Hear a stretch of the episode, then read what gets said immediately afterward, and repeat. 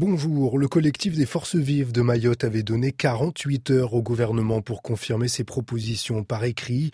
Le courrier est arrivé un peu hors délai. Résultat, les barrages sur les routes sont maintenus pour le moment. Écoutez les explications de l'un des leaders du mouvement, Saïd Kambi, au micro d'Abderrahman Saïd de Mayotte la Première. Le délai, c'était jusqu'à ce matin. Il est arrivé à midi. Donc, ça veut dire on est hors délai. Et quand on est hors délai, on reçoit forcément des intérêts. Et l'intérêt, c'est d'exiger une deuxième condition pour lever nos barrages. Ça sera la mise en place de l'état d'urgence sécuritaire sur Mayotte et la suppression du titre territorialisé. La promesse du ministre de l'Intérieur était de nous envoyer un courrier expliquant comment il, va il allait supprimer euh, le, titre territorialisé, quel est le calendrier et quel est le suivi. Euh, euh, je ne sais pas si exactement c'est ce qui se trouve dans le courrier, mais en le parcourant rapidement, nous croyons qu'il y a euh, anguille sous roche. La légitimité appartient aux Maoris.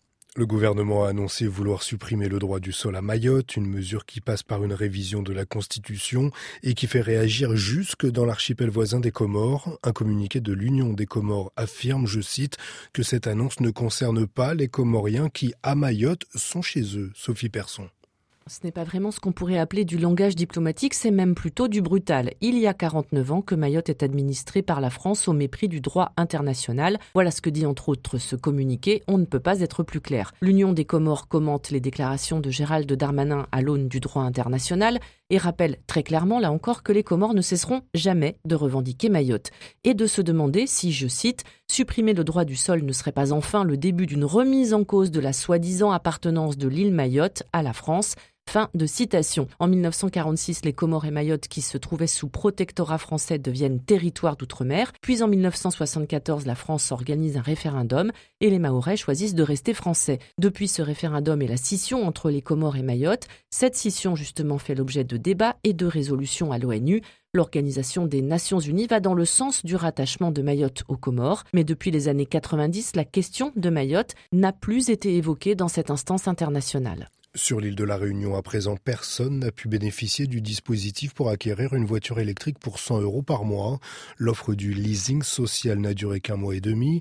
Le quota initialement prévu par le gouvernement est largement dépassé et aucun consommateur réunionnais n'a semble-t-il pu en profiter. Stéphane Dilorac. Il n'y a pas eu de dossier à ma connaissance. Et pourtant, ces dernières semaines, ce sont 5 à 10 clients par jour en moyenne qui sont venus se renseigner sur la Fiat 500 électrique à 99 euros par mois et que le groupe Caillé envisageait de proposé dans le cadre du leasing social.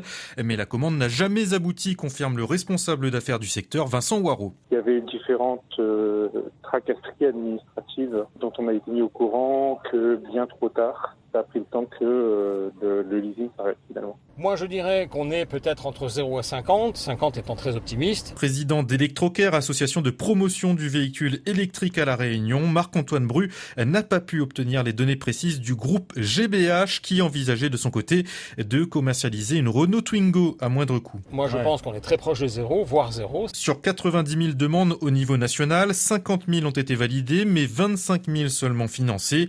Le budget de 300 millions d'euros prévu initialement par le gouvernement devra donc être ajusté. Est-ce qu'on n'aurait pas pu maintenir le leasing social pour les DOM? On le maintient un mois, deux mois de plus, avec la possibilité de permettre euh, aux plus précaires d'accéder à l'électrique. Et si une rallonge n'est pas accordée aux Outre-mer dès cette année, il faudra attendre l'édition 2025 du dispositif pour en profiter. Un reportage signé Stéphane Enilorac de Réunion la Première. Bonne journée sur RFI.